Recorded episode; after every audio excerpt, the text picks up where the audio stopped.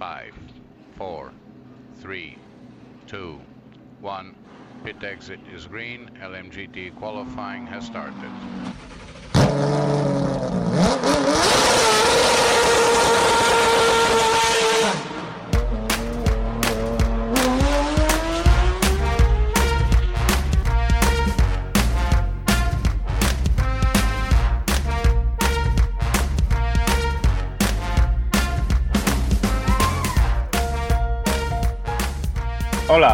Bienvenidos a un nuevo programa de los Ismaelitas.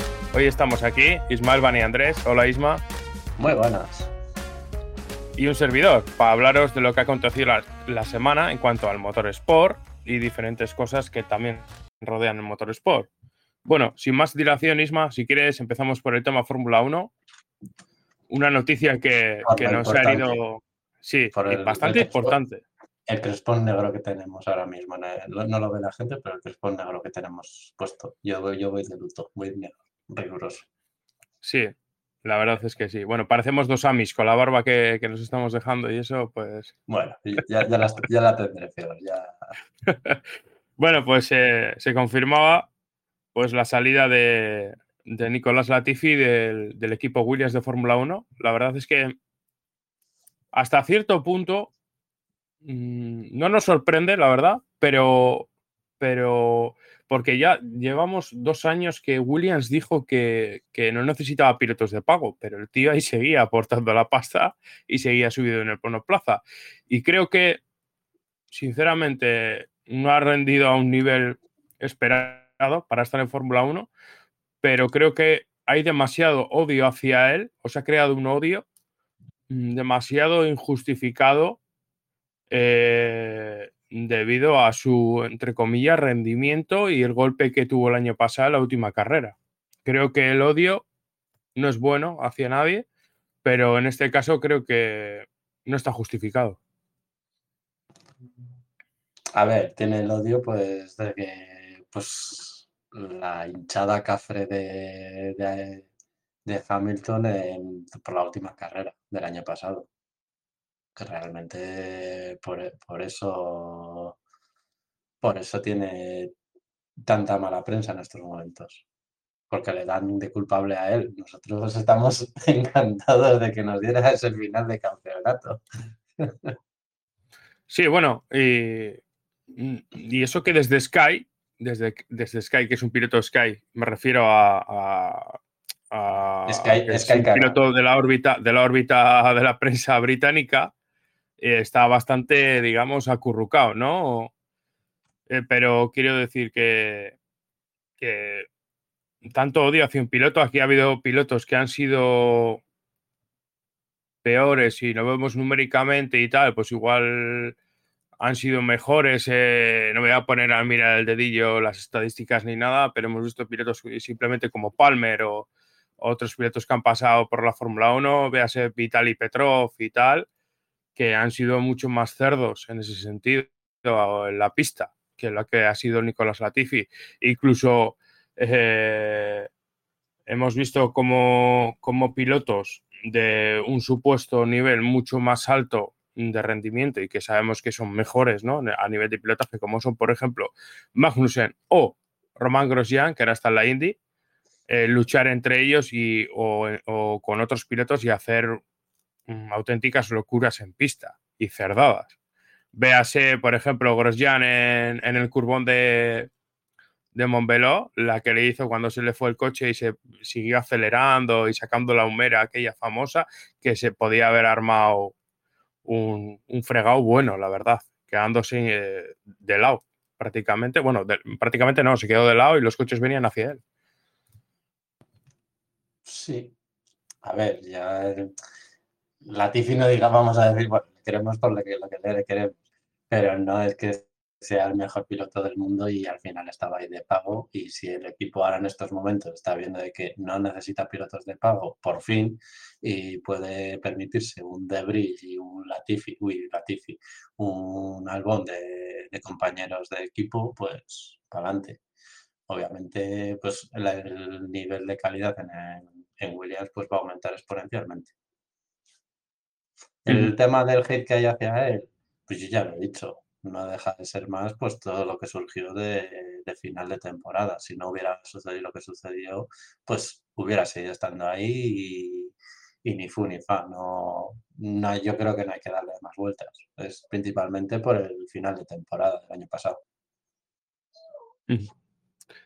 A ver, eh, luego las decisiones que concatenaron ese accidente, él no tiene culpa de ello. Ya sabemos eh, quién, tuvo las decisiones, ¿no? Eh, en su mano. No, vamos a. Ya, es que no hay mucho más que decir sobre este piloto, ¿no? otro, director de, carrera, pues hubiera, hubiera decidido otro. Hubiéramos acabado bajo picar y todo estaría contento. Sí, bueno, es que ese, esa manera de easy, easy, easy, eso es como todo, ¿no? Y si, si hubiese tirado el portero hacia la izquierda hacia, hacia la derecha, pues igual hubiese no el balón. Muchos, muchos easy podemos hacer de, de carrera.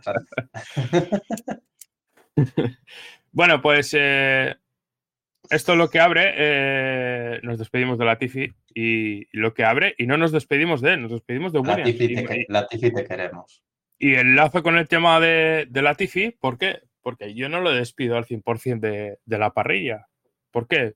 Porque tanto en Williams, ¿tú crees en que este caso, mm, las hemos visto más gordas. Tanto en Williams, Haas, Alpine y Alfa Tauri hay un asiento disponible, supuestamente. Bueno, en Williams. Supuestamente.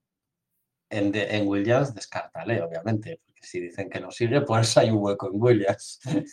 Bueno, bueno, eh, todavía quedan unas cuantas carreras. No ha acabado el año. No ha acabado el año. Y vete a saber lo que pasa de aquí a que acabe el año.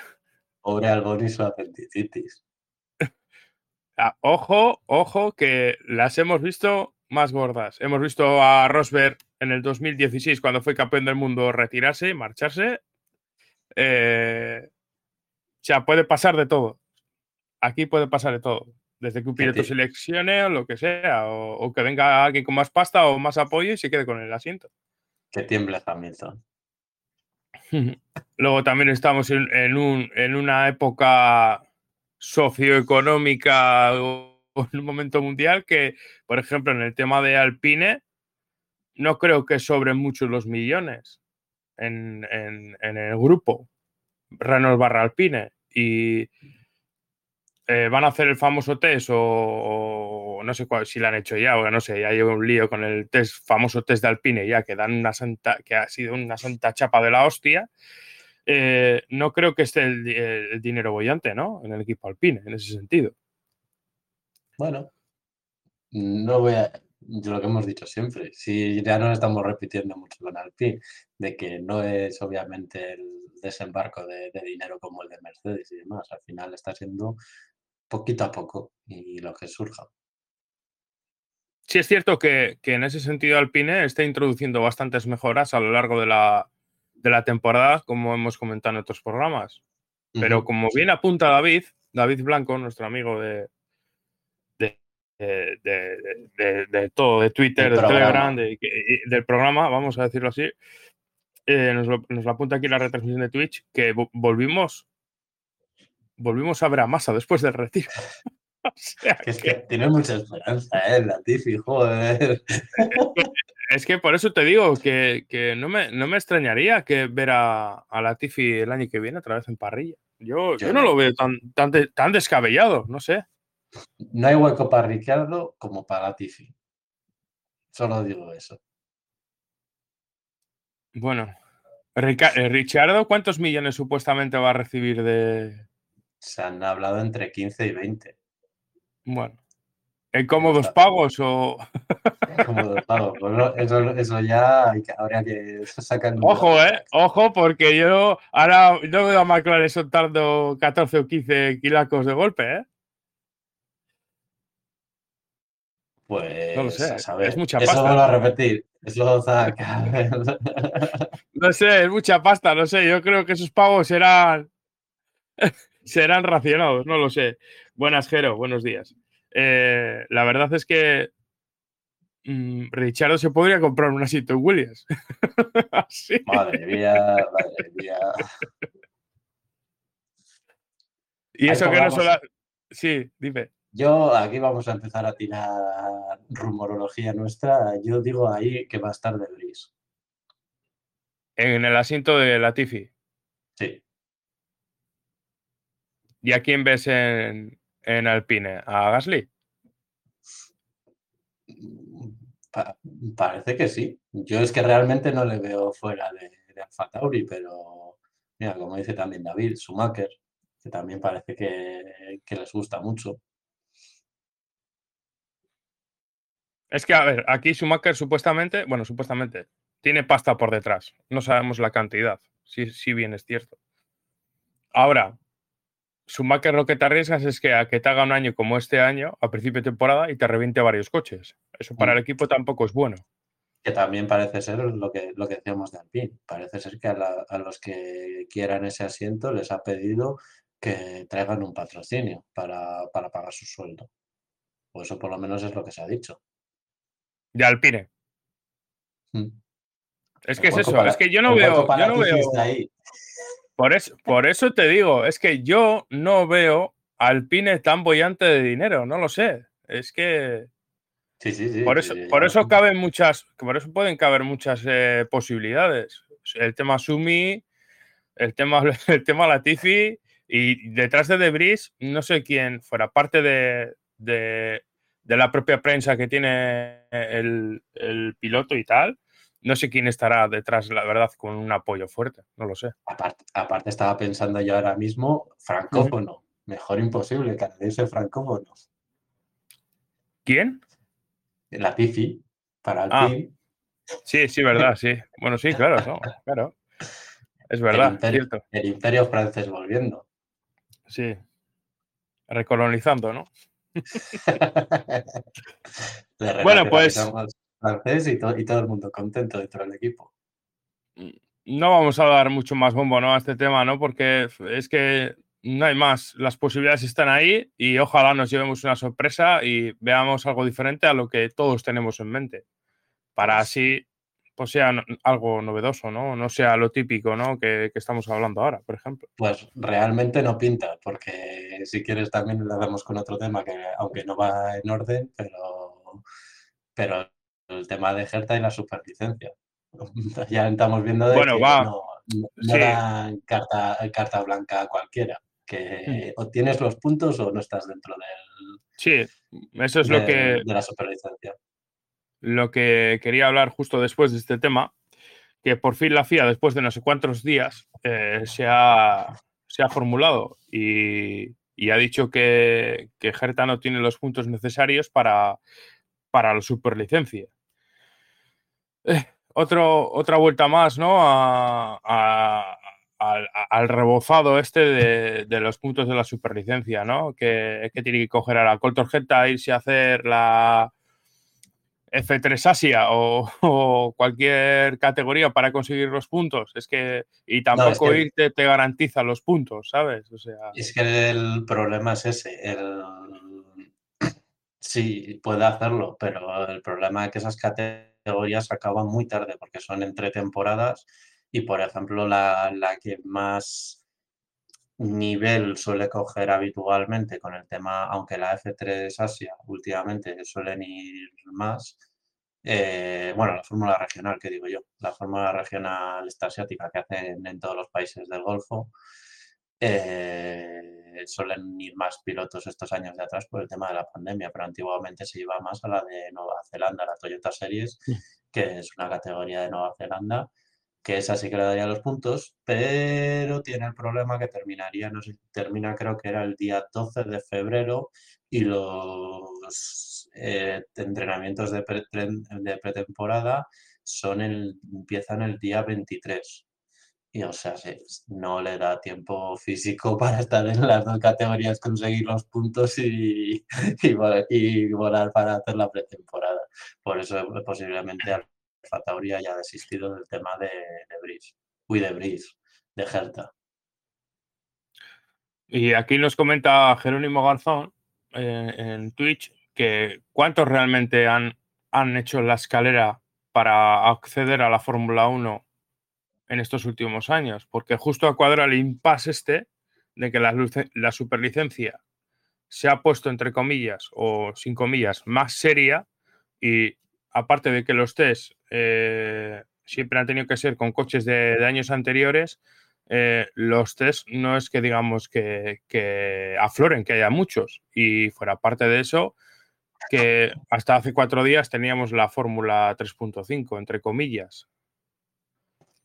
Eh, sí, sí, lo estuvimos hablando el otro día, ese tema. El, tema de los puntos, eh, si vemos pre-pilotos en la Fórmula 1, pre-Verstappen, que es cuando se pusieron en este tema de los puntos, tienes muchos pilotos que no han venido directamente de la, de la F2 o en, ese momento de la, de la GP2, mientras que posterior eh, son todos, no les queda otra porque si no, no tiene superlicencia y lo llevamos tiempo diciendo de que y, Red Bull lo ha demostrado cuando ha querido, ya no puede hacer el antiguo sistema de, quemar pilotos, porque es que no tiene, no puedes pescar un piloto por ahí cualquiera y de repente subirlo al Fórmula 1 porque no tiene puntos de superlicencia, como quería hacer con Hertha. La última jornada y, posiblemente de Red Bull eh, será la de la de Sainz y Verstappen no le meto porque Verstappen no era un piloto de, del programa Junior de Red Bull. Bueno, no, era, piloto de nada, era un piloto recién subido de karting, de superar Por eso llegar a Fórmula 1. Que es algo muy raro, pero se ha demostrado de que tenía su sentido hacer eso. Digamos que los dos últimos pilotos de esa jornada, de, por ejemplo, en este caso de Red Bull y por el tema de Herta que estamos hablando para el asiento de Alfa Tauri, eh, habrán sido Sainz y Gasly, si no me equivoco. ¿Cómo, cómo, cómo? Repite. Los dos últimos pilotos de la jornada del programa de Junior de Red Bull, que están en Fórmula 1, que han llegado, entre comillas, haciendo una escalera patrocinada o pagada por Red Bull han sido Gasly y Sainz. Parte de, fuera parte de la, de la F2, sí, diría que sí. Eh, Sainz Verstappen, porque luego posterior, ¿quién es habido? Su Eh, Harley que le repescaron, Kvyat otra vez que también volvió de rebote. Pero el último, el último, el último, su noda. Albón, Albón también. Albón, bueno, sí, Albón y su noda. Pero Sainz y, y Gasly ya lo vimos el otro día, de que venían de la, la 3.5. Sí, los últimos eh, realmente, si me he equivocado yo, eh, son Sunoda y, y Albon. Que en su momento, eh, Albon, la verdad es que lo, hablamos en, temas privadamente tú y yo porque no hacíamos ni el podcast todavía. que un piloto como Albon, sin hacer grandes resultados en la F2, podía servir para, que es lo que comentamos, que muchos pilotos pueden estar en la Fórmula 1 sin destacar. Me refiero a que no es que seas un relleno, pero que puedes rendir en ese sentido. Otra cosa ya es que otra cosa es que ya te pelees con gente ya que, tiene años o que tiene cierto talento que, se, que es superior al tuyo. Bueno, Isma se me ha pirado, no sé. sí, no, no, no, lo que estoy aquí. las, culpas a la gata que quiere entrar y está saliendo y entrando todo el puñetero momento. Eh, no, sí, el tema de. O sea, ya me has liado. Ya estaba, no tenía claro lo que iba a decir. Ya, me, ya me, has liado. Ya me no, el, tema de, el tema de, por ejemplo, de Albon, que subió a la, de la F2 a la, a la Fórmula 1, subió sin tener entre comillas, grandes resultados y que puedes rendir en la Fórmula 1 sin tener un talento innato, como ya hemos visto con otros pilotos. Albon el tema es que venía porque no deja de ser piloto de pago dentro de la estructura de, Red Bull. Será el único piloto de pago que tenga la estructura de Red Bull, porque ahí está ahí por el apoyo de, su familia, bueno, de la, de la parte tailandesa de Red Bull. Sí, y que la madre debe tener bastante influencia, ¿no? Creo, en ese sentido. Por eso hicimos la coña el otro día de, la madre. Exacto. Bueno, y sin, que nos lleve ya más tiempo, si queréis, eh, si quieres, vamos, eh, pasamos a hablar de, de dos detalles que no, que no los he dicho, ¿no? Al principio del programa. Hoy se cumplen 17 años del primer título de Fernando Alonso. Hostia. Somos... Sí, sí, sí, sí. Nos hacemos mayores, ¿eh? Y, joder, posiblemente desde los mm, dos últimos mundiales, ciertos momentos de 2007, para, para hacerte un poco una cronología, Isma, eh, ciertos momentos también con la lucha de, eh, Red Bull, mm, Vettel barra Alonso con el Ferrari tractor que me dieron emoción y el año pasado con el año pasado con, con la última carrera hacía tiempo que no tenía momentos tan excitantes ¿no? en, en lo que es el tema Fórmula 1, la verdad.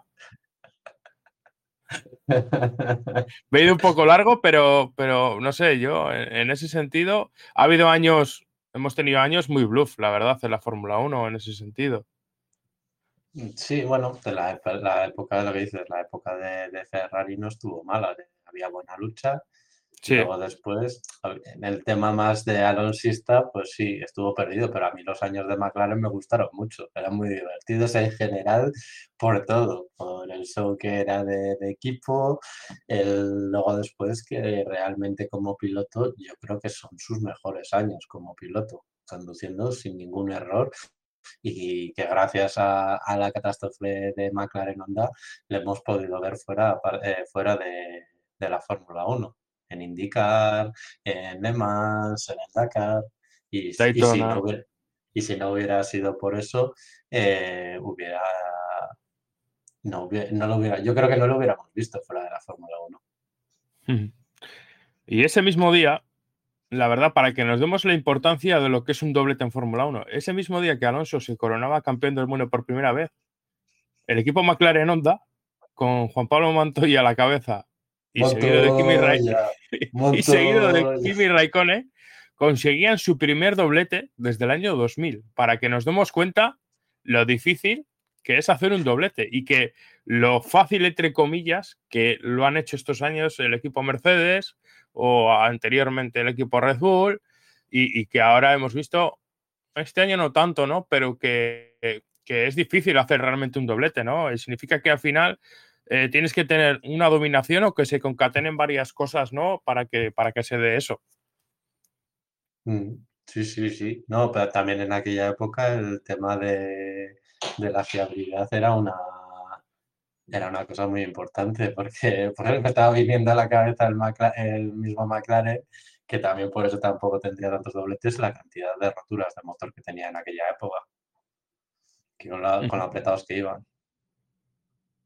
Sí, que no me extrañaría a finales de, este año, ¿no? Incluso ahora, en la próxima carrera no creo tanto, pero cuando volvamos a circuitos más tradicionales o permanentes, veamos cómo hay equipos que ya estaban pensando, ¿no? Hablando del 2023, pues que veamos eh, cositas, ¿no? En coches, eh, Ajero está aquí, ¿no? Y nos está escuchando, ¿no?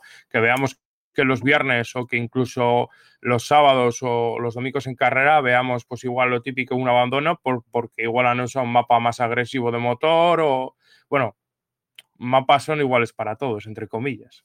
Ya sabéis por dónde tiro, ¿no? Por lo, que quiero, el pensamiento que quiero inducir en ese sentido. Sí, no, a ver, el tema de final de temporada veremos los dos aspectos, como McLaren el año pasado, eh, algún equipo yendo a la deriva, como yo creo que ya está eh, Alfa Romeo, por ejemplo, o, Alfa Tauri, que diría que también está un poco de estilo ya McLaren el año pasado, de, ya la deriva, de lo que, lo que venga bien y lo que no tan bien. Y, los equipos pues de un poco más arriba pues ya sus, sus luchas del campeonato de constructores. Sí, perdona, que tenía el, micro muteado. La verdad es que eh, en cuanto se eh, clarifique lo que acabas de decir, lo, de, lo del campeonato de constructores y el de título, el de pilotos ya parece que está hecho, pues el de pilotos, perdón, parece que está hecho, pues... El de pilotos es para qué, para qué día, porque estaba mirando el otro día, sí, sí, tiene 100 puntos, pero estaba viendo el otro día los, los 46 puntos que le sacaba Leclerc a principio de temporada a Verstappen. O sea, que le ha remontado 200 puntos, casi. La próxima carrera, que es en el circuito urbano de Singapur, donde eh, todos los pilotos hemos visto que no, que lo típico en redes sociales y tal, y, Sainz, por ejemplo, ha sido un piloto que siempre lo ha recalcado, no tanto Alonso, pero Sainz sí, desde que está en Fórmula 1, que es el circuito donde peor lo pasa eh, físicamente. Sí, eh, Singapur es de los más físicos. por eso decía que si de Brisbane va a Singapur, a ver cómo le baja.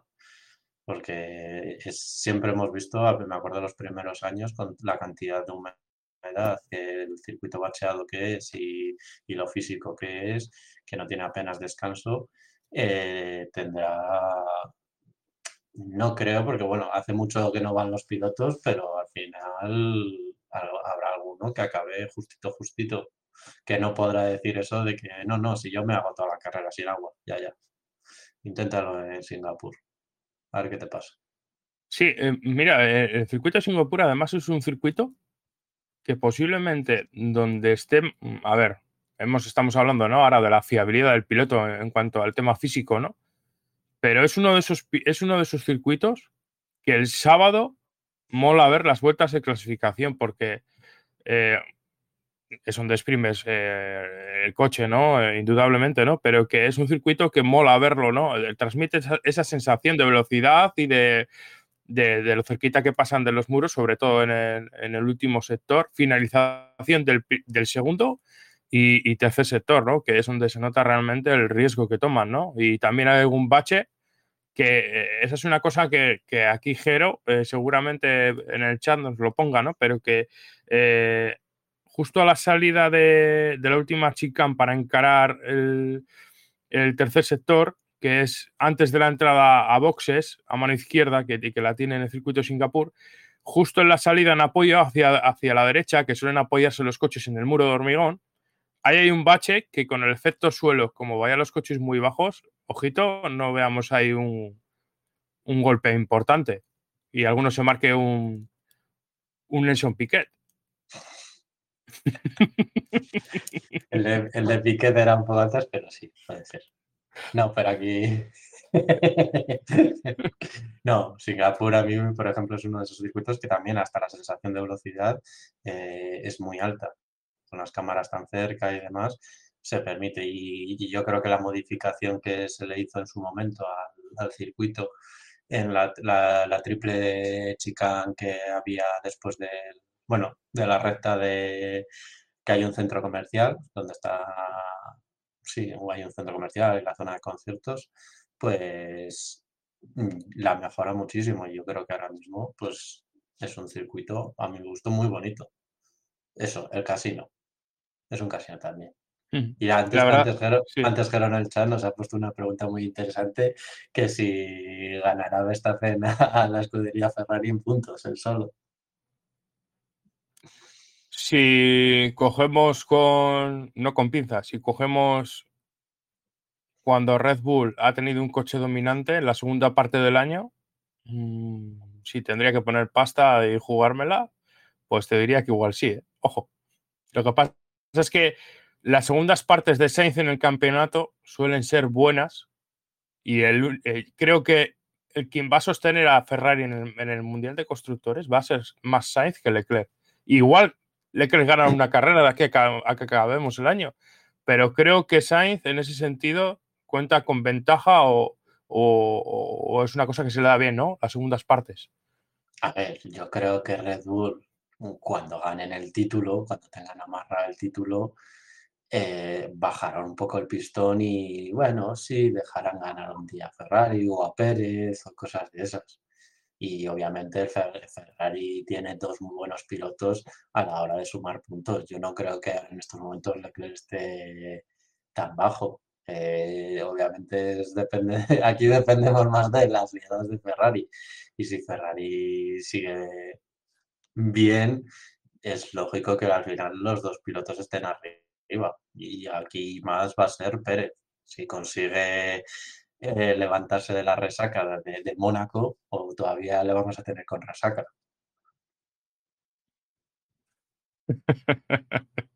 Porque madre mía, la resaca de, de Mónaco. ¿Cómo le está durando? ¿Cómo tuvo que ser esa fiesta?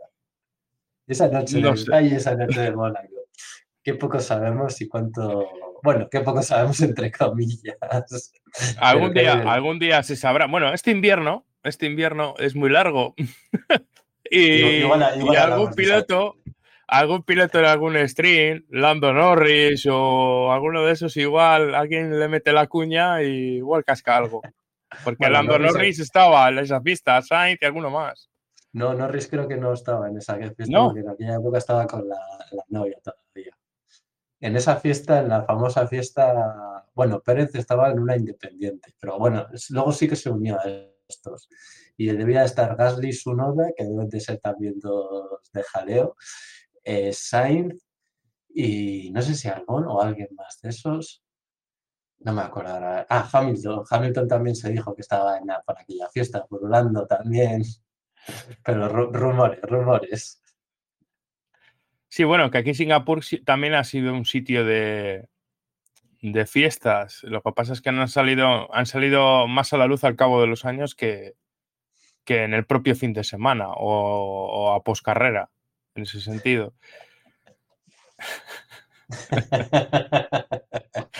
Y aquí tengo una duda, aquí tengo una duda, y es a ver qué tal gestionan los nuevos directores de carrera la primera curva. O sea, te- chan. Tengo, tengo ganas, ¿no? De ver quién, quién toca este fin de semana, Wittich o Freitas. Pues tocará Freitas porque no tenemos web, ¿no? No, Weck no hay ahora. No tenemos web, así que me imagino que tocará tocará Freitas. La primera curva, viendo lo que se está haciendo durante la temporada, me imagino que harán un recorrido externo y tendrán que pasar por detrás del volardo y, y luego reincorporarse en la curva 3, supongo. No sé, a ver, a ver, tengo, tengo esa, ese, ese atractivo, ¿no? De, de ver a ver qué pasa, ¿no? En la salida y, y ver si vemos a Pérez atajando por el carril del pit lane o, o cosas de estas. Que, es que esa, esa fue, madre mía, la, la- la mítica de luego de la reunión de pilotos del día del, del Gran Premio siguiente. Sí, Madre mía, es que esa fue una descarada que, que se libró Pérez. Yo creo, no, sé, no sé por, ni por qué se libró.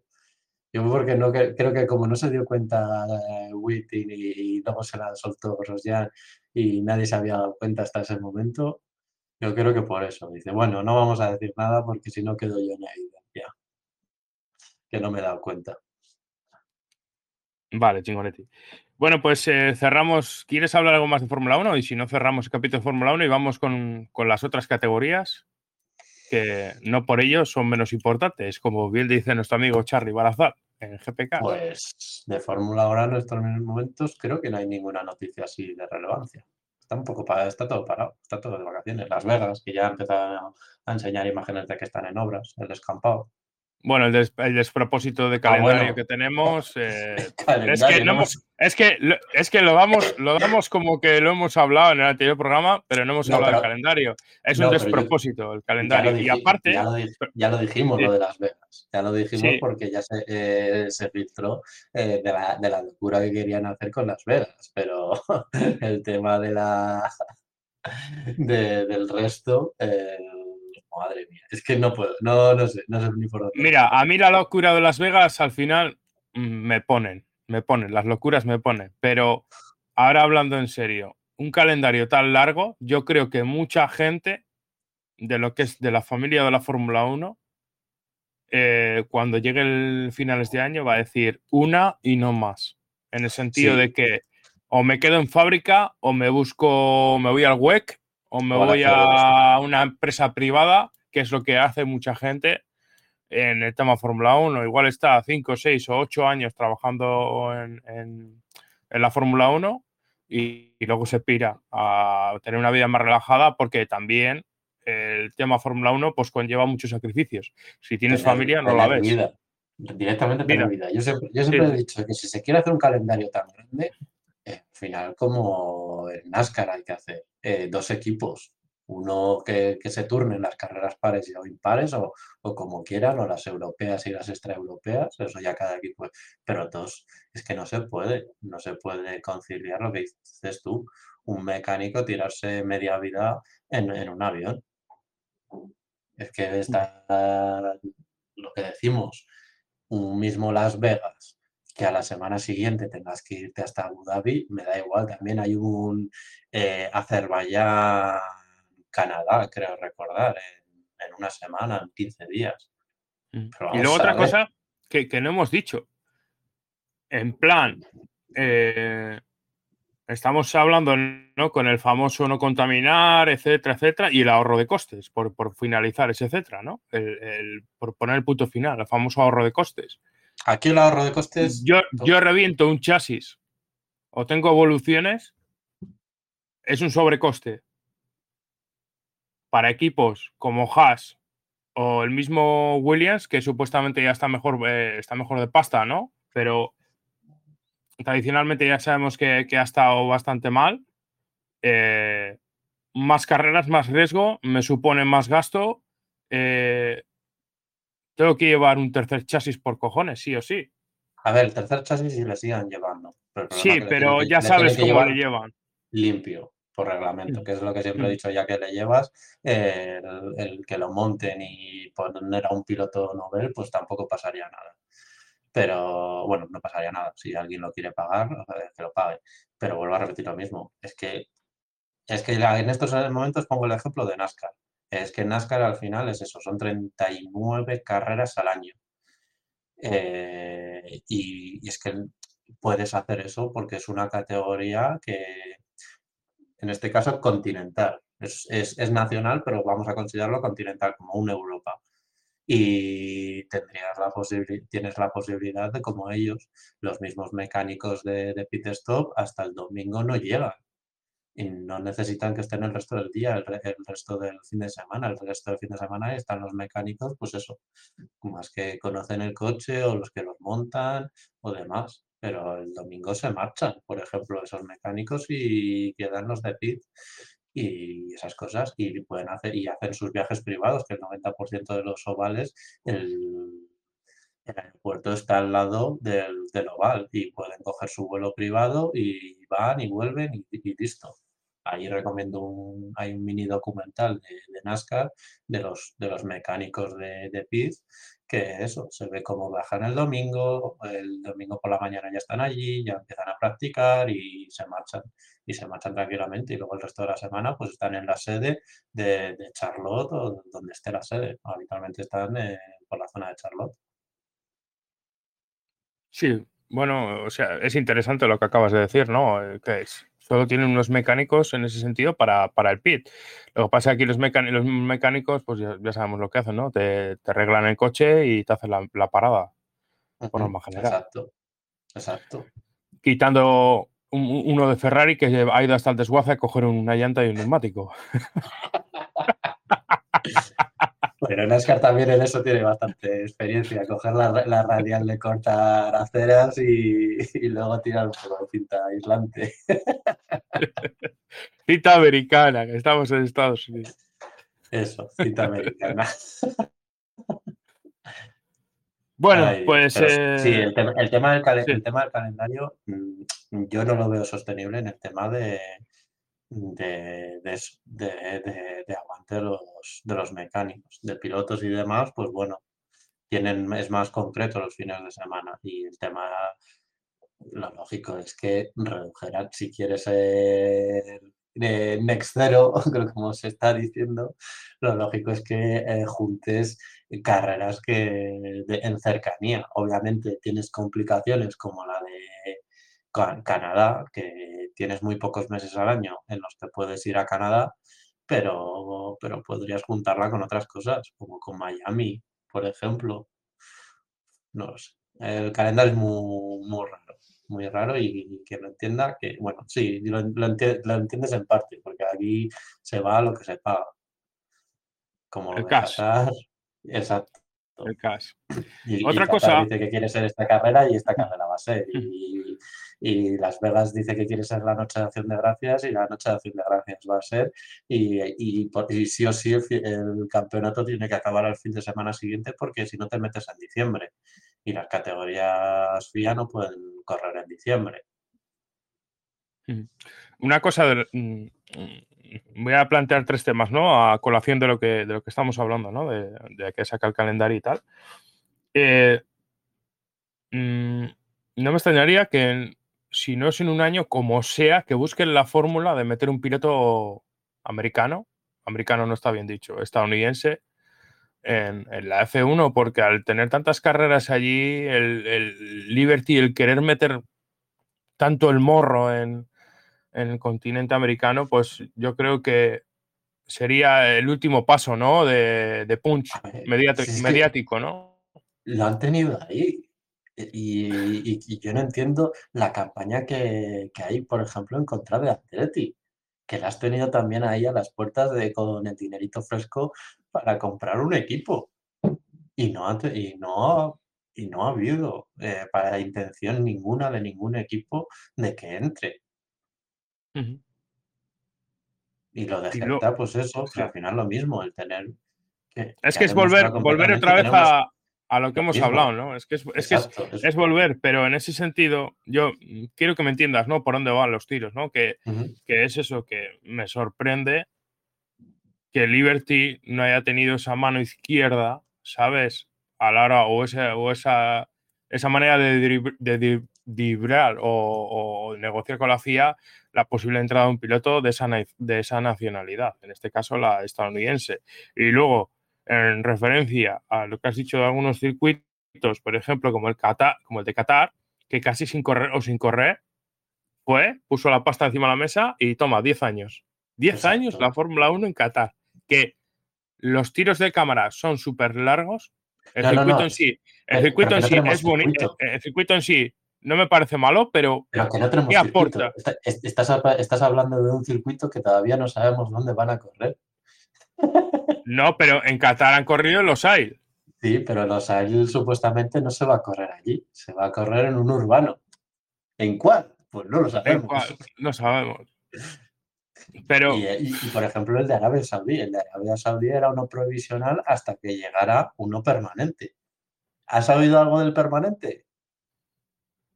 Pues lo mismo. no. Le están, le están, le están haciendo los gu- agujeros los de Yemen, creo. Le están así, haciendo, haciendo los agujeros. No, pero creo que al revés es. Los de Arabia Saudí están haciendo los agujeros en Yemen.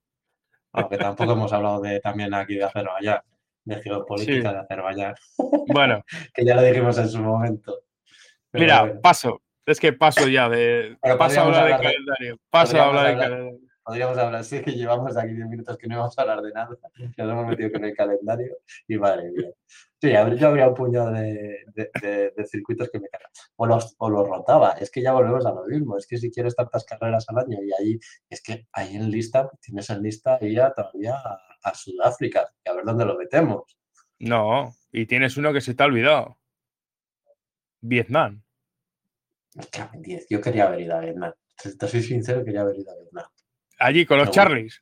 me gustaba, tenía, tenía buena pinta. Todo el mundo, "Ah, es que ya la gente cuando ve un circuito nuevo, ya, ay, que no sé qué. Pero, Corea, pues, Corea 2.0. Pues a mí Corea me gustaba. Fíjate tú. Si La que lió Weber, la que lió Weber en Corea. Dios mío. Y la, y la lluvia y la noche, que también, tela. Y la, y la que lió al Garsuari no dejando pasar a Vettel. El otro día lo estaba contando en un, en un Twitch. Qué buena. Santa carga queda, hijo mío, santa carga. Lleva ya no sé cuántos años fuera de la Fórmula 1 y sigue, y sigue, y sigue. Joder, estás tirando el chicle, el chicle les tira bien, ¿eh? Joder. Argentina tendríamos que volver también. A ver si mete pasta, yo que sé, Juncos o Holigan, alguno de estos. Hay Bueno. a. Chapamos tema Fórmula 1. Venga, Venga, le damos al Endurance. Esta semana se presentó el BMW, presentó el LMDH para el web y el INSA. Un coche, la verdad es que con. primero, con- primero INSA. Luego ya veremos si, si, le, si le pasan algo. Sí, sí, sí, hombre. Eh, lucirá el número 25 en Daytona, el primer, el primer sitio donde le vamos a ver rodar y compitiendo en pista es el circuito de Daytona. Este próximo enero, que ya está cada vez más cerca. Y de hecho, eh, eh, tengo que decirles una cosa: el que esté interesado en ir, están los vuelos a 300 y pico euros ida y vuelta. Ya le has no echado el ojo, ¿eh? No, yo no puedo ir, yo no puedo ir. Pero hay gente de mi entorno que sí va a ir o se está planteando ir. Oye, Daytona siempre, siempre mola. Sí. Y si tienes el dinero de sobra y el mes libre, quedarse a, a, ver todo lo que hay ese mes en Daytona también es. bueno, si vas, si vas en un viaje compartido, por 600 pavos lo puedes hacer. 600... Sí, pero un mes entero por allí tela. Ah, bueno, un mes entero, eso ya. Bueno, sería demasiado, yo creo, ¿eh? también. ¿eh? Pero una semana y media sí estaría bien. Para te vas a ver eh, si quieres las 24 horas de Daytona, luego te vas a ver la NASA y, si quieres, pues por último te vas a Disney World o a Miami a disfrutar de, Miami. También, también. Bueno, pues que eso, que presentó su, su LMDH y confirmó a los pilotos, a, una serie de pilotos, eh, como es Filippi, Eng, Farfus, el buen amigo de Charlie, Barazal, Farfus, Yellow Lee y un piloto que hemos hablado de él hace cinco minutos, con Torjeta, que estará para las 24 horas de Le Mans, subido en el DPI de en el DPI, en el MDH de BMW. En, de Daytona será. Sí, Daytona. Has dicho Le Mans. Le Mans, buah, ya, ya se me va, se me va. Y bueno, enlazando, enlazando con, con el tema de, BMW que presentó su LMDH. La semana pasada hablamos en el programa de, que Ferrari estaba haciendo test. En este caso está haciendo test con su LMDH y también su prototipo del 296 GT3 en el circuito de Portimao y que han estado pues Miguel Molina y todo, todo, toda esta serie de pilotos que hemos comentado en el programa pasado que están haciendo el test. Y es curioso porque se están subiendo en el MDH y en el GT3 indistintamente, que me parece curioso, la verdad. Y que es normal al final eh, en los GT, eh, eh, la evolución del GT3, también ellos han estado pilotando todo el tiempo GT3 y es normal que estén subiendo en los dos para eso y luego después ellos tienen la experiencia de las 24 horas de, de Le Mans de, de competir y saben qué detalles hay que ir buscando en, en un coche para Le Mans. Ya me veo a, al MDH de. Bueno, el MDH no, el Hypercar de, de Ferrari, eh, chupando aire sucio del GT3 en Portimao, adrede, para ver qué pasa. Este doblado, a la vez, haciendo como hacía, como hacía Audi en los test de 32 horas en Alcañiz. Te, pone, te pones tráfico para tener accidentes. Bueno, pues eh, la verdad es que bueno, es un orgullo, ¿no? Para nosotros, ¿no? Poder tener allí un piloto patrio como es eh, Miguel Molina. Que la verdad es que siempre es más atractivo, ¿no? Fuera parte de que nos guste Ferrari y de que parece ser que está más profesionalizado. Dejémosle que llegue la competición, ¿no? Pero parece ser que de momento están siendo bastante profesionales, ¿no? A la hora de, de desarrollar y, de llevar el departamento de, resistencia que la Fórmula 1. Por el momento, dejémosle que llegue la competición. Pero, pero, tengo que dar un dato. Ferrari este fin de semana, concretamente ayer, consiguió 500 victorias con su modelo del 488 GT3. 500, nada más y nada menos que 500 victorias. Eh, lo que no sé es si cuentan las victorias en la Copa monomarca, pero aún así son 500 victorias. No, las de la monomarca es el, es el challenge. Eh, las de GT3 obviamente tienes que mm. contar pues la infinidad de categorías SRO que hay por el mundo. Mm. Así que sí, al final es un coche de, de Gentleman Drive y muchas categorías por ahí menores de GT3, eh, pues la Asia, el la, la, antigua Pirelli Challenge, eh, todas al final, muchos pilotos llevan un Ferrari y es normal que al final lleguen a tantas victorias. Y del 488, pues también, porque lleva un porrón de años ya. Sí, eh, también, eh, no sé si comentamos en el anterior programa, pero lo hemos venido comentando en meses anteriores, el tema de, de que es, eh, Lamborghini se, se postulaba ¿no? como el, el, que iba a llevar el programa de resistencia del grupo Bach en, sí, la, en el Endurance y, y, esta semana o la semana pasada, es que no me acuerdo exactamente si lo comentamos, eh, Lamborghini ya ha, publicado como un render, ¿no? O, o un, una foto de frontal de su, de su coche o su, de su Hypercar. O el MDH, es que no lo sé. El, MD, Llevo, el, MDH. el MDH, perdón.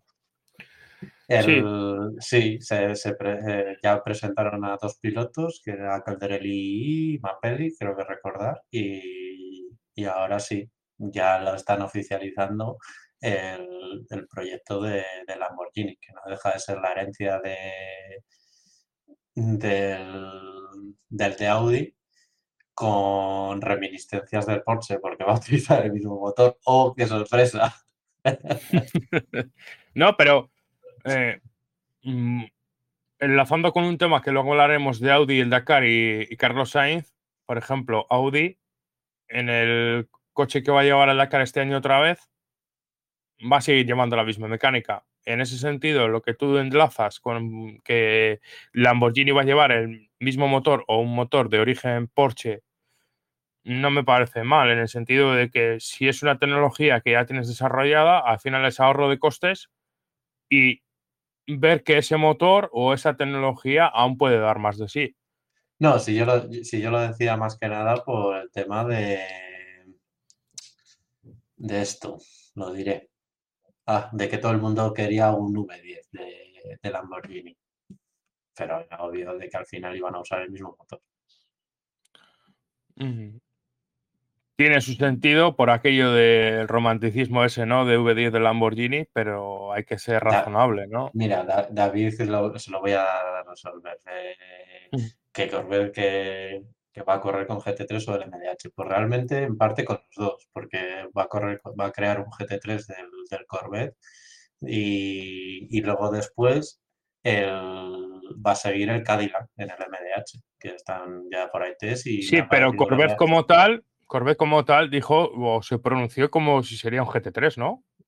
Sí, Cor Corvette como tal va a ser un GT3 mm. para poder seguir corriendo en IMSA. Por eso, por eso le he puesto yo en el, en el chat de, de, Twitch que, que, que GT3, por lo menos. No lo, he visto, lo he visto sí. el mensajito. sí. Eh, ahora ahora este la... año es el, sí. la cosa rara esa que han hecho mezcla GT3 bopeado sí. uy, y GT3. Eh, GT bopeado para que pueda correr con GT3. Sí. Es un GTE LM, ¿no? O GTE, pero está bopeado, vamos. Eh, enlazando con el tema Endurance mmm, y que hemos hablado del IMSA, pues mira, eh, tenemos una interesante pelea. Ahora, el día 1 de octubre es Road Atlanta, uno de nuestros circuitos eh, favoritos, la verdad, y creo que también de la audiencia eh, tenemos una, una, interesante lucha por los DPI, porque eh, tanto el equipo Wayne Taylor como, como el equipo. Oh, espera, que lo miro. Meyer están en, tienen 19 puntos de diferencia y ahí está la lucha en la categoría DPI. En demás categorías no he mirado, no me he fijado, la verdad, sinceramente. Pero por ahí tendremos a Antonio García y, y a Alex Riveras, que Alex Riveras lo está haciendo bastante bien. Y eso que empezó el año bastante, bastante mal en Daytona. No se te oye, Isma. Ya, es que lo tengo Porque estaba escribiendo. Eh, sí, eh, al final se ha equilibrado un poco y como te dan también puntos por todo, pues se ha reenganchado al campeonato. Y bien, lo que pasa es que como no lo sigo mucho, no te puedes decir qué diferencia de puntos hay ahora entre ellos, igual que por la lucha de los, de los DPI. No me voy a tirar aquí a la. Sí, no, el DPI ya te lo digo yo, 19 puntos de diferencia. Sí, encima es una carrera importante, pues más aún. Sí. Y el otro día no sé si lo comentamos que Will Stevens se, se iba, ¿no? De la órbita Taylor, ¿no? Sí.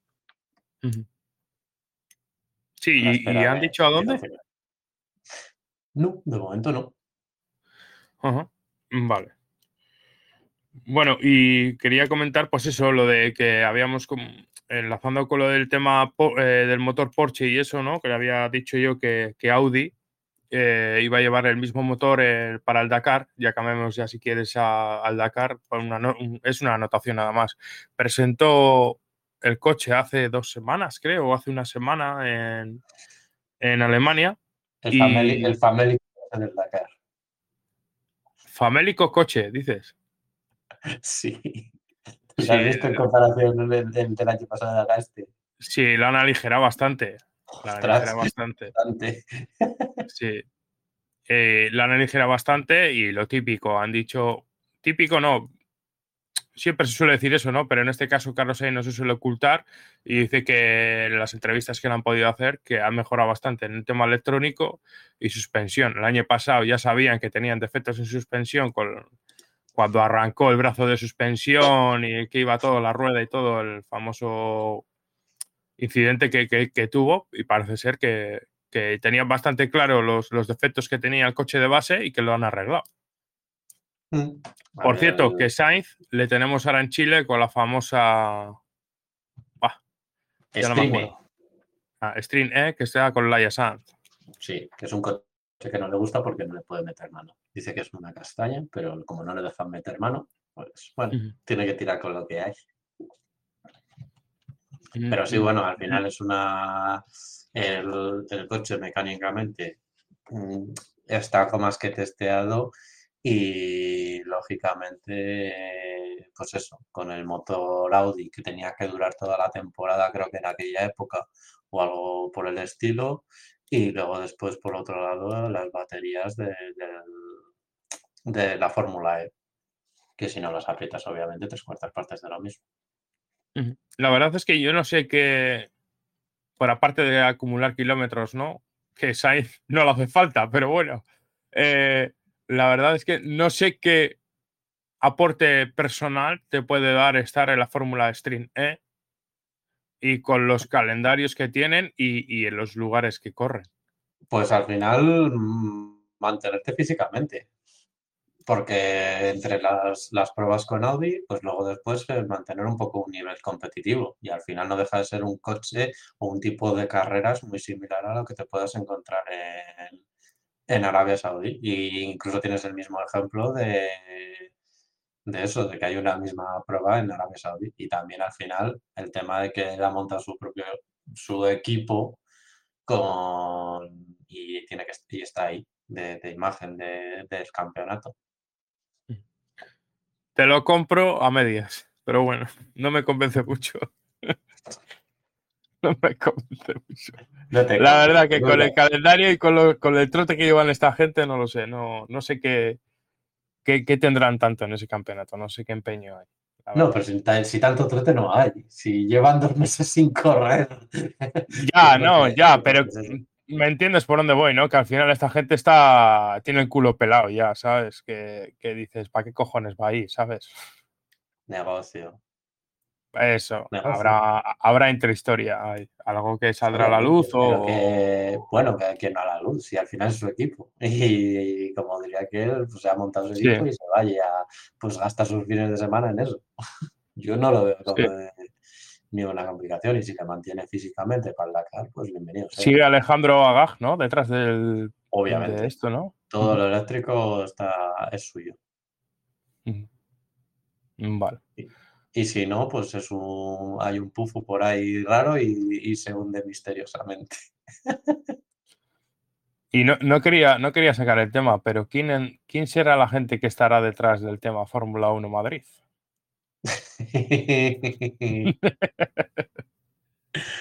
Pues todos amigos.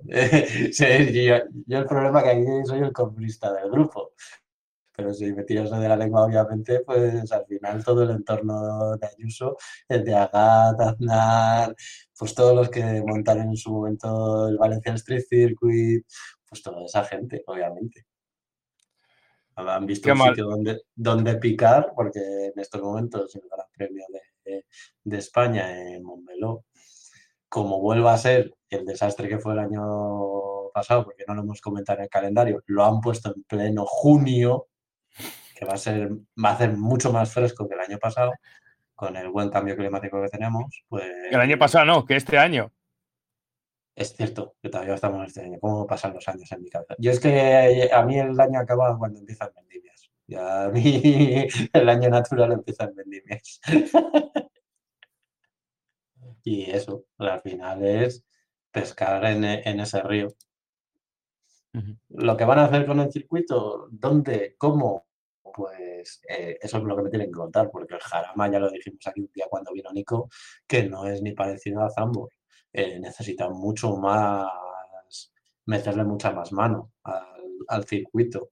Y en tema en Unifema, pues te tienes que sacar un buen Singapur para sacar algo interesante. Si no, es un, circuito en un polígono industrial. No sé, fíjate que me atrae la, idea, sinceramente. Me atrae muchísimo la idea de que haya, que haya un, gran premio cerca de mi casa, cerca, comillas, pero me da pereza en el sentido de que, joder, si no es el Jarama, que no le haya urbano. ¿Me entiendes por dónde voy? Que, ya sé que en el Jarama es muy difícil. No voy a decir imposible porque aquí no hay nada imposible. Porque. A ver, si le, mete, si le metes la millona, si, nos atenemos, si nos, perdona, Isma, si nos atenemos a que eh, cada vez hay más circuitos urbanos y las medidas de seguridad es que en cuanto se te va el coche te vas contra el muro, si nos atenemos a eso, el Jarama puede ser un circuito de Fórmula 1. Si nos atenemos a eso. Sí. Sí, sí, a ver, el circuito. Eh, yo siempre pongo el ejemplo. Si Zambor puede, cualquier, el 90% de los circuitos del mundo pueden ser un, un circuito de Fórmula 1. Es que Zambor no deja de ser un, un jarama, un pelín más grande, un poco, un poco más de espacio, pero puede ser. Eso, recuperemos Bilbao, tiremos abajo del hospital y, construimos ahí otra vez. Eh, no, o gran, gran, Premio de Madrid disputado en el circuito de los Arcos de Navarra, que tiene, no sé si seguirá teniendo, no sé si seguirá teniendo grado 1 para albergar test o carreras de Fórmula 1. Porque de las últimas cosas que hizo Charlie Whiting, de las últimas cosas que hizo Charlie Whiting en su vida, físicamente quiero decir, fue homologar el circuito de Navarra. Hmm. Sí, sí, de sí, hecho, De hecho, al poco tiempo eh, es cuando mm, hizo el Filming Day, Filming Day barra, barra poner en pista McLaren el, el coche allí en Navarra. Sí, no, yo es que ando entretenido intentando banear a uno, un mensaje del chat, que no, no, ah, no sé cómo se hace y que aquí ando. Vale. Pero será, por, será por circuitos en España, pero ya te digo. Luego, después lo buscamos. Buscamos el listado de circuitos grado 1 y posiblemente lo encontremos por ahí. Sí, bueno, a lo que te voy. Que personalmente, si no es en el Jarama, no quiero ver un, circuito urbano en Madrid, por muy bonito que sea. Es que estoy cansado de urbano, Sisma, sinceramente. A ver, yo por mí también. Si me pides, yo a mí me gustaría que se actualizara y, a ver, que también es tirar piedras contra mi tejado a la hora de ir a hacer fotos porque arreglarían las vallas y que de ahí perdería muchos puntos para poder hacer fotos.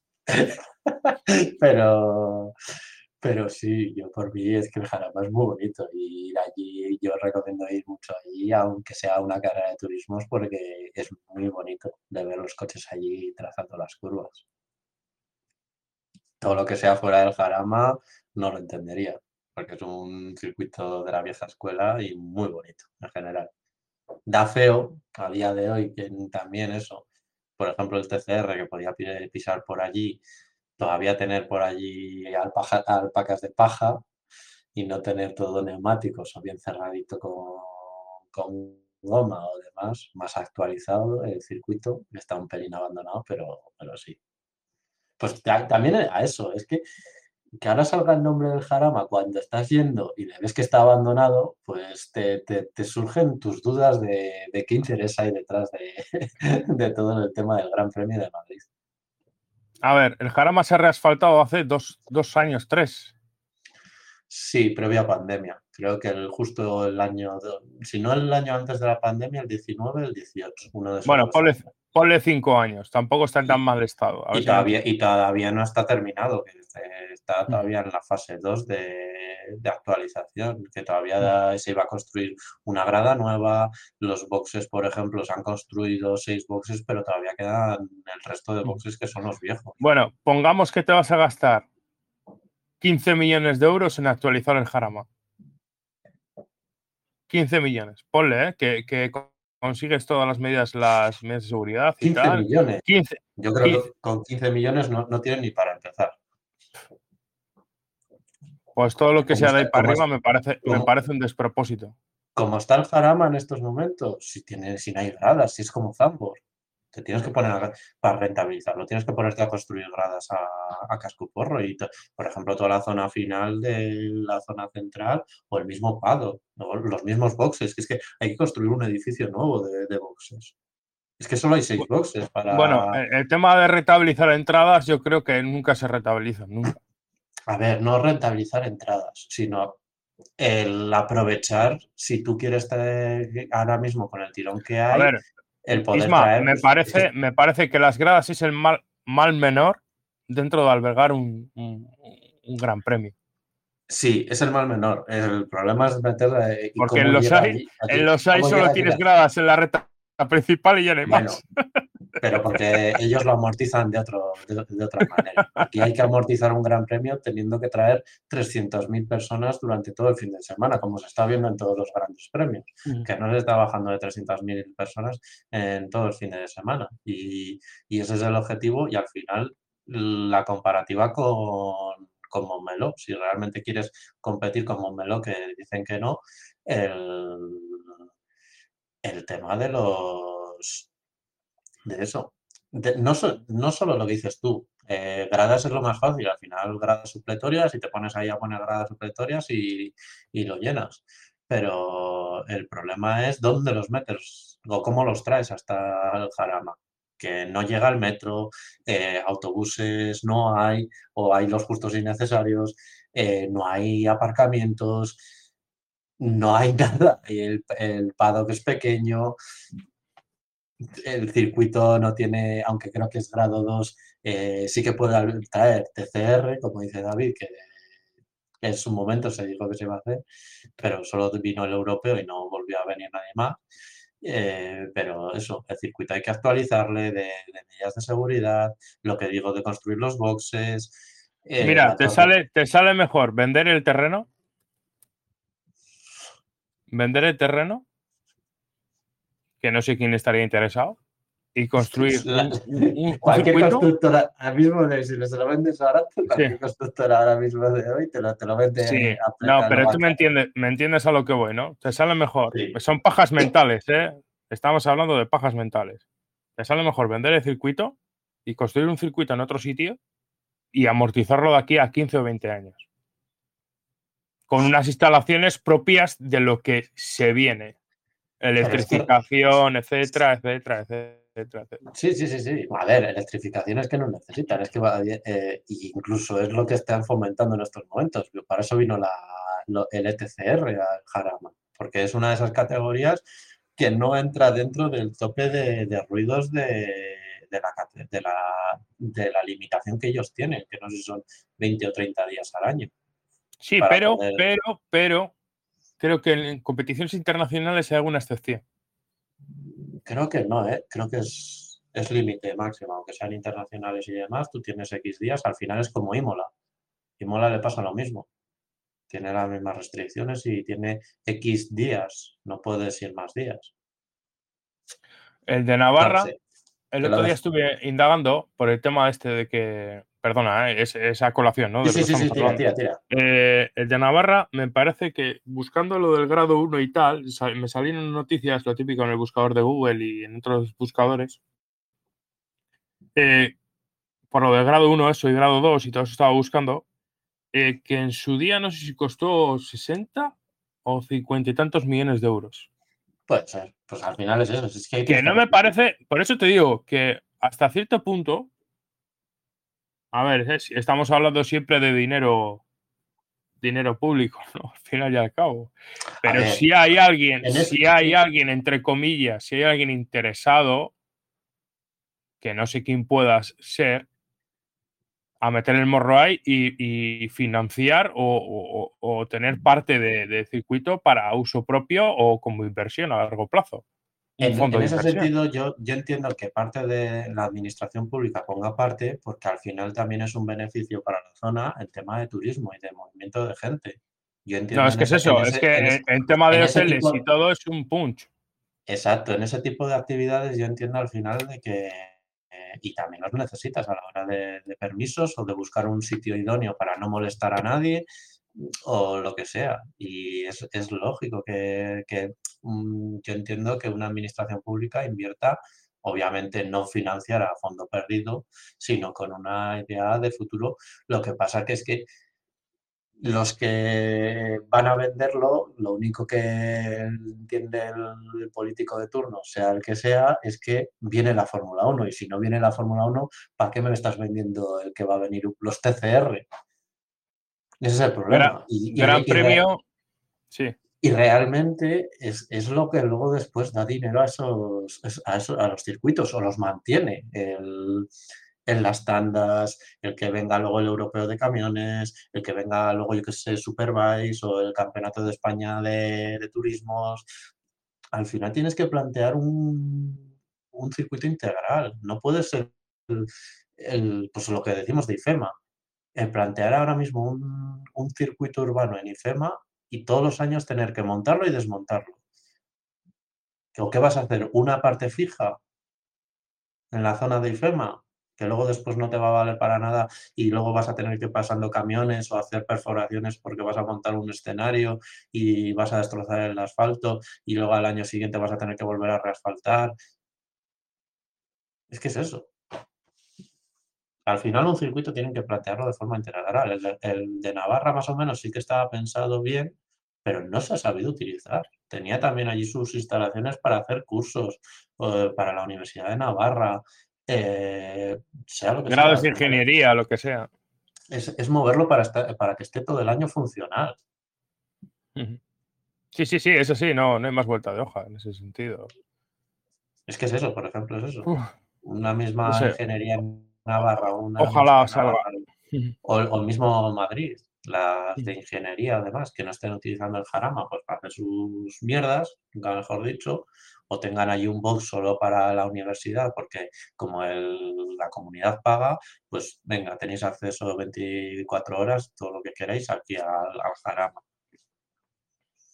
Esas cosas. Si al final es buscar un punto intermedio en el que todos se beneficien. Mm, repito, todo lo que no sea jarama y sea urbano no me mola, la verdad. Pero. a mí tampoco, pero es que no queda otra. Es que el jarama tiene. Eh, lo miramos, nosotros es que lo miramos desde el punto de vista mm, quemados del motorsport. Es que es así misma.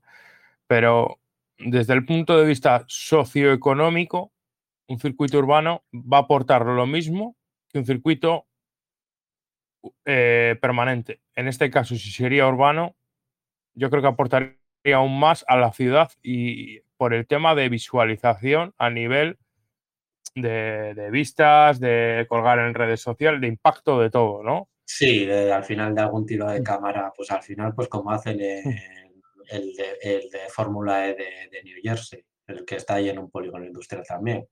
Pues tienen un tiro de cámara que, me lleva a mí los demonios, que se ve más el, skyline que los coches.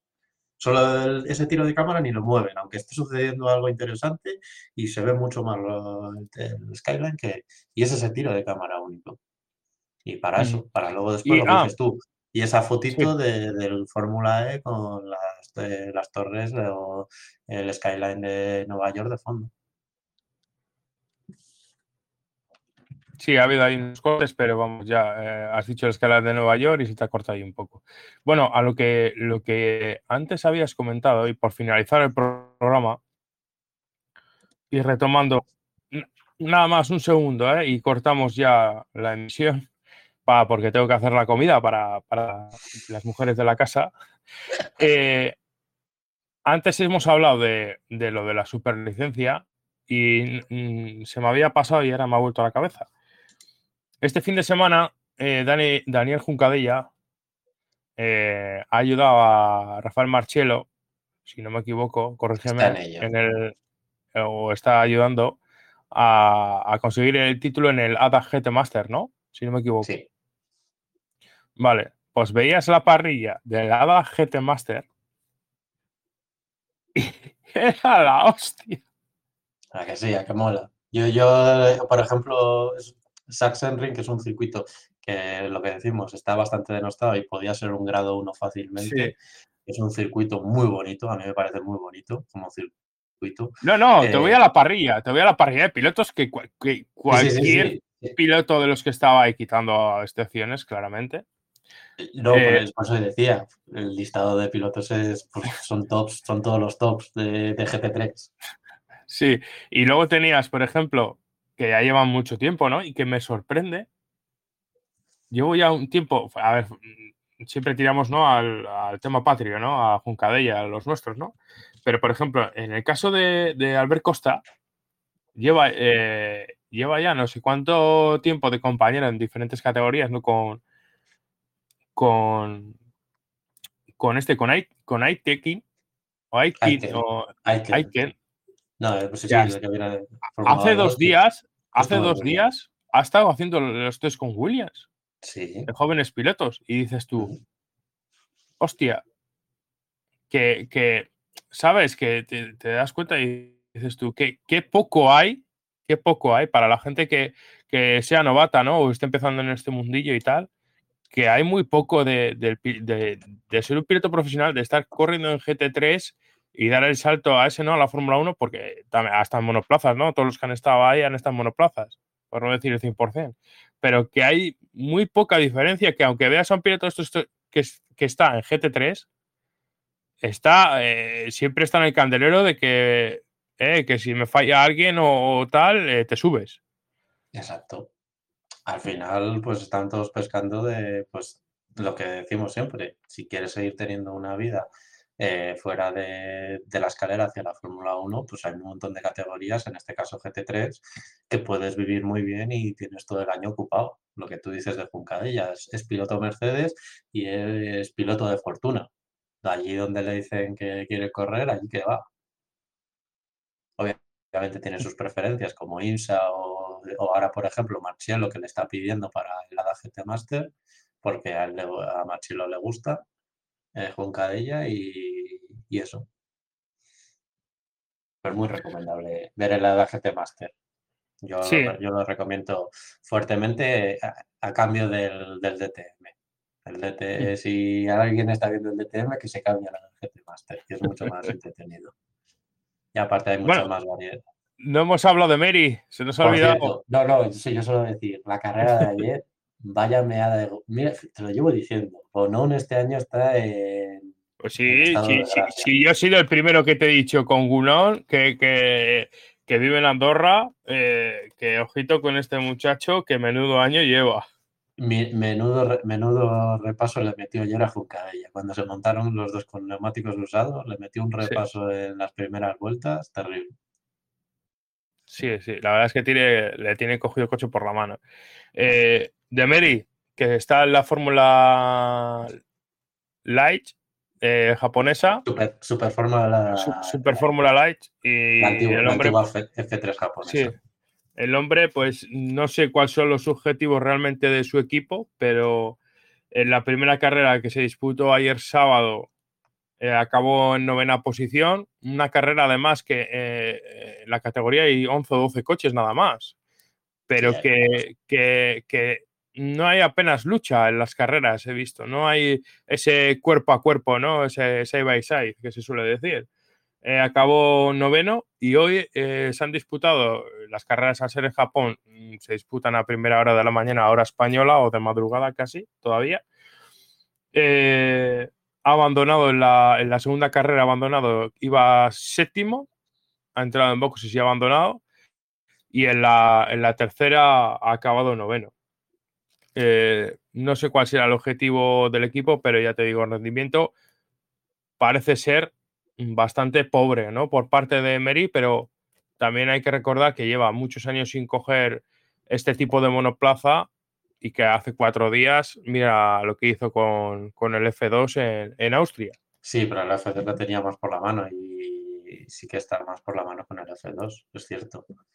Pero obviamente aquí ha llegado a un coche que hace muchos años, bueno, entre comillas, que se ve igual posiblemente lo haya probado por ahí, pero hace muchos años que no coge y porque eso, yo creo que desde 2014 o por ahí, cuando corría en Macao, no, no ha cogido este, este coche. Y luego después al final el circuito que no lo conoces, eh, la comunicación con el equipo que a saber cómo es, porque los de sí que son bastante más internacionales, porque por ejemplo estuvo en su momento Lucas Ordóñez, eh, sí que posiblemente tengan más ingenieros internacionales a la hora de comunicarse con pilotos. Y el tema es eso, al final de conocimiento, de reglaje, lo que dices tú, del nivel del equipo en estos momentos, cómo está.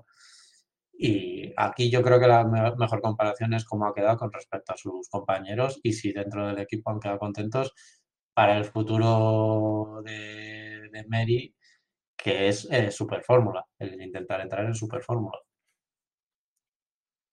Sí, al final, ser piloto de Super Fórmula y ser un piloto oficial y pagado. Exacto. La verdad es que está empeñado en seguir en, los monoplazas. Y, no, a ver, cada uno tendrá sus preferencias personales, eso está claro, como nosotros en nuestro curro o en nuestra vida personal, ¿no? Pero te voy a que se, está, se le está presentando, entre comillas, o se está Mm, está, parece que está viniendo una época en la resistencia dorada y, yo creo que ese tren mm, parece ser que le va a perder. Sí, en parte le, está perdiendo el tema de no estar ahí en el MP2 o demás, de que lo que dices tú, de, entrar en una época de, dorada de, resistencia. Pero bueno, por Super Fórmula también puedes, tienes visibilidad para las marcas japonesas para el futuro de, eso, de resistencia. Lo bueno, lo, bueno, Isma, que, lo bueno que tiene Mary es que, aunque no ha tenido kilómetros, la falta de talento nunca le ha sobrado en ese sentido. No, no, no, pues por eso digo, de que aquí ahora es como ha quedado el equipo de contento con él. Y si va a seguir compitiendo durante toda la temporada, eh, eso, si va a tener una opción en Super Fórmula, si va a llegar eso a un equipo, por ejemplo, yo que sé, mismamente Toyota, que tiene a sus pilotos por allí en la Super Fórmula, le ve Toyota y tiene un acceso en Toyota. Si el día de mañana, pues yo qué sé, se jubila Boemi. O quieren sí, o le, coge, o le cogen y le dicen... De alineación de pilotos, o Pechito dice que se vuelve a, Argentina porque está cansado. No, te cogen para el tema simulador, que al final el caso es estar. También. Exacto. El caso es estar. Exacto que es siempre mi queja del haberse obcecado en Fórmula 2. Si te gustan los monoplazas, joder, tienes categorías por el mundo que, que están igual de bien pagadas de monoplazas que, te dan eso, visibilidad, sea para eso, en indicar para la INSA o en Super Fórmula, lo que decimos para el web de marcas. ¿Tú te imaginas a, un tal Roberto Meri Teto en la Indy? Sería la hostia. Yo a mí me encantaría verlo en Indy. No, pero por, por, el carisma que tiene, ¿sabes? Exacto. Sería la, y la, chulería, que suele también gastar allí. por eso, pues, por eso. Como, como, Grosjean o el desparpajo que tiene a la hora de, de correr. Efectivamente. A mí me gusta, obviamente me gustaría verlo. Que es lo que decimos, le presuponemos de un talento que se lo hemos visto en monoplazas, que, que le sigue teniendo, que sabe que se, si recala en un equipo que se siente absolutamente cómodo y que le consigue coger el punto al coche, sabemos que tiene opciones de, de ganar o de, o de poner las cosas difíciles. Bueno, pues creo que nos ha quedado un programa bastante completo, Isma. Un poco sí. ¿Quieres hablar de NASCAR? ¿O de la quinta división de NASCAR? De la quinta división de NASCAR. No es NASCAR. Lo que habéis visto por ahí, el, Sí. el tweet que todo el mundo está retuiteando, eso no es NASCAR. Es una categoría regional que creo que estaba corriendo en Bristol porque NASCAR en estos momentos está en Texas. Y muy recomendable la carrera en Texas porque más o menos está recuperando Texas con lo que era en NASCAR. Y eso, pues descalentándose el morro. Qué raro. Eso, eso es lo que yo llevo diciendo toda la temporada que va a pasar y se están lanzando las indirectas NASCAR a los pilotos con Chastain y, y Hamlin. El otro día también a Hamlin sacaron el vídeo de esto de jugando a la yenca, saca- sacan el, el los taquitos y les van haciendo preguntas. Ahora no me acuerdo cómo era la pregunta. Eh, algo de que, ¿qué opinas si te encuentras a Chastain en los playoffs? ¿Qué va a pasar? Que le meto. Las, las indirectas. Y lo mismo al revés. ¿Tú crees que tendrás un, eh, una venganza durante los playoffs de, de NASCAR a Chastain también en uno de la Yenka? Bueno, pues cerramos programa. A ver el TN hoy. Que quien quiera ver categorías buenas de turismo, a ver el TN. ¿A qué hora es? Pues no lo sé. Esta tarde, toda la tarde estarán. Ah, o sea, le recomiendas el TN y no sabes ni a qué hora es. Vaya, vaya. No, vaya. yo tengo- yo tengo ¿Vosotros habéis visto el, el tipo de personaje que tengo aquí a, a- a- Yo tengo que trabajar esta a, mi, tarde. a mi lado? A mi lado. Déjame. A ver si lo hago bien. La Al cámara. revés. Déjame. Al revés. Al, al revés. Hola. Al revés. Así. Vaya personaje que tengo aquí. Déjame. Déjame que no puedo ver TN. Llevo un montón sin ver el TN. Mira. Te echas novia ahora que tienes Que vendimia no y, nos deja- novia. y- y- y nos dejas tirados aquí en los ismaelitas. Que O sea, no novia. Por, te- te por estás la, inventando- por la vendimia, por la vendimia. te, te estás inventando cosas. no Nah, que no, ya lo sé. Ya lo sé yo que no tienes novia. Pues nada. Cerramos el chiriquito. No sé cuándo volveremos. Yo tampoco.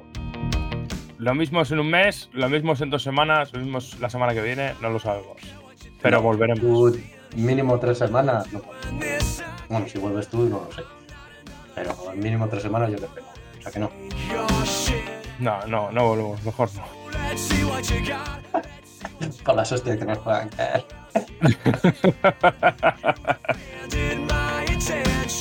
Pues nada, Isma, ha sido un placer hacer otro Vale. nuevo programa de los Ismaelitas contigo.